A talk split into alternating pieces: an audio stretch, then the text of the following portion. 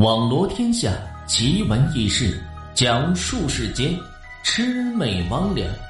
欢迎收听《奇闻异事录》。指路阴差。贵州黄老三夫妇靠着放羊为生，年过半百，膝下无着一子半女。这一天，黄老三呢到这城外去放羊，先是听见天崩地裂的石块破碎声。紧接着，听见这响亮的婴儿啼哭声。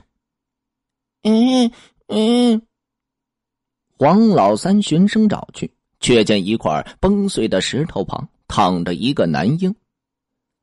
黄老三见四下无人，心里就想到：难道这婴儿是从石头缝里崩出来的？也许是这上天可怜我吧，专门给我送来的子嗣。想到这儿，于是黄老三赶忙把这婴儿就抱回家，取名叫做黄石生。黄石生渐渐长大，他有个爱好，就是喜欢串门。没多久，这周围十几里的人家情况呢，他都是了如指掌。这一天，黄石生又出门去转悠，还没有回家，就有人是找上门来。来人呢，正是这邻村的陈武。陈武对着黄老三说道。你家儿子去我家附近转了一圈，我就丢了一只鸡，这鸡一定是你家儿子偷的。黄老三为了息事宁人，就把自家养的一只鸡赔给这陈母。等黄石生回家，黄老三就问他是怎么回事。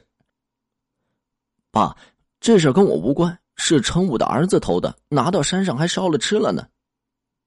你是怎么知道的？黄石生不答。黄老三又问道：“你既然知道，赶快告诉我。”黄石生还是不说话。黄老三就当真是有些生气，跪下。没想到黄石生一听跪下，反而是倔强的挺直了腰。黄老三气不过，脱下鞋，劈头盖脸朝他头上就打去。这时，黄老三的老婆是走了进来，见状，连忙一把将这鞋给抢了过来。事后，黄老三的老婆心疼的对着黄石说：“儿啊，你咋不听你爹的话哩？不肯给他下跪呢？”“嗯，我爹受不起我这一跪呀。”黄老三的老婆听到这句话，就有些不解了。儿子跪爹，这天经地义，你为啥不能跪呢？黄石低着头不再说话。十四岁那年，黄石是得了一种怪病，半夜里他人虽然睡在床上，脚却是不停的乱动，仿佛是在跑步一般。一直到这五更鸡鸣，这才是醒过来。黄老三起初呢，以为这儿子在梦游，请着大夫开了几副安神的药。可是这作用是一丁点也没起。黄老三又请来这最有名的驱邪法师，没想到这法师一见黄石生在这床上奔跑的样子，便起身告辞，对着黄老三做仪式说道：“令郎所做之事啊，非在下所能管得了的。”黄老三一再追问，可是法师便不再是答话。一晃，黄石生是十八岁了。黄老三让他帮自己放羊，以后也好靠着放羊做成个营生。黄石生听了，却是淡淡的说道：“爹，你去磨坊的磨念下，那里有两罐铜钱，你拿去用吧。”听了这无头无尾的话，黄老三半信半疑的，开始担心的，就朝着磨坊这边是走了过来。果然，从这默念下寻得两罐铜钱。黄老三胆小，就问着黄石生：“儿啊，这铜钱你是从哪儿弄来的？犯着偷盗罪，官家可是要抓去坐牢啊！” 啊，爸，你放心，这事儿是我做事的报酬。你这整天游手好闲，四处游荡，就是不安分的睡个觉。哪儿做过这一份工呢？黄石生却是让这黄老三放心，只管拿钱去用。自此以后，每到家里没钱度日的时候，黄石生总会指些地方让这黄老三去去，有的时候是在这田里，有的时候是在树枝上，有的时候是在那鸟窝里。这一天，黄石生来到县城里是闲逛，在这饭馆吃饭的时候，见到有个老头手里拿着个胡琴，带着个十六七岁的姑娘在那是卖唱。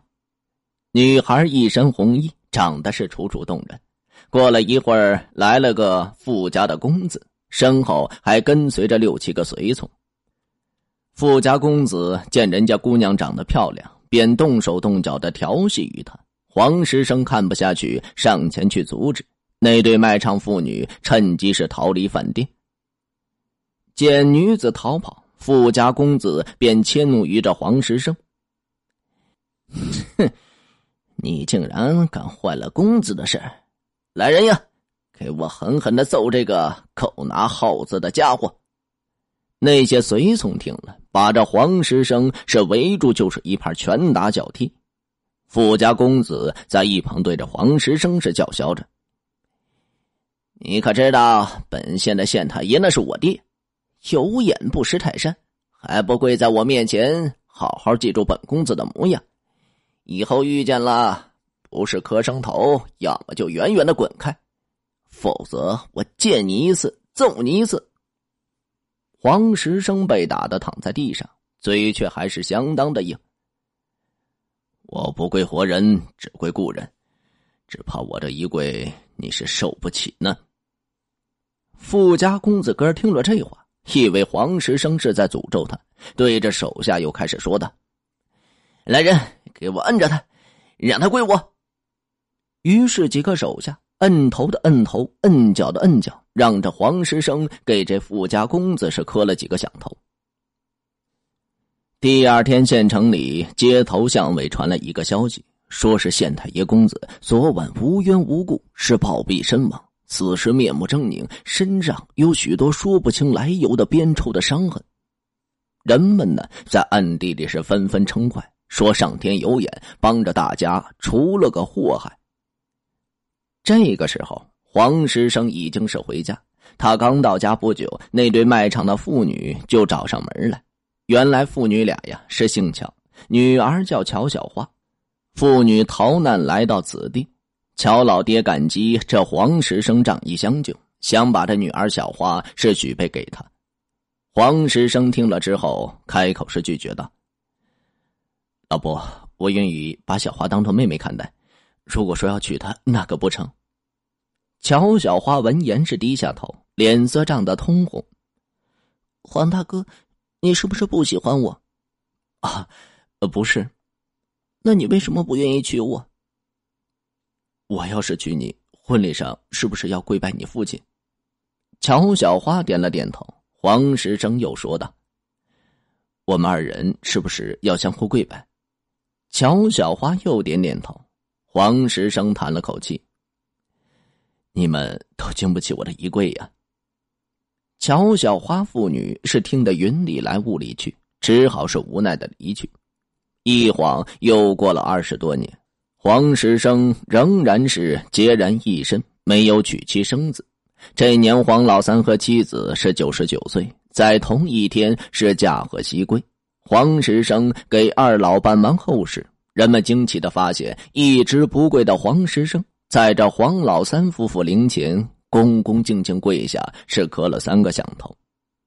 人们闲聊起此事，曾给这黄石生驱邪的法师是酒后吐了真言，说黄石生啊，其实是个指路的阴差，专门给这勾魂的黑白无常在这阳间指路。阴差只能跪着死去的故人，所以黄石生不能随便给这活人下跪。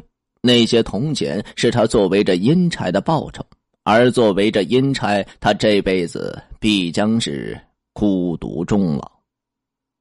奇闻异事录本集播讲完毕。如果您也有这类的经历或者是故事，需要主播帮您进行播讲的话，或者您想要了解更多故事，欢迎关注微信公众号“梧桐说三二一”，梧桐说。三二一的全拼。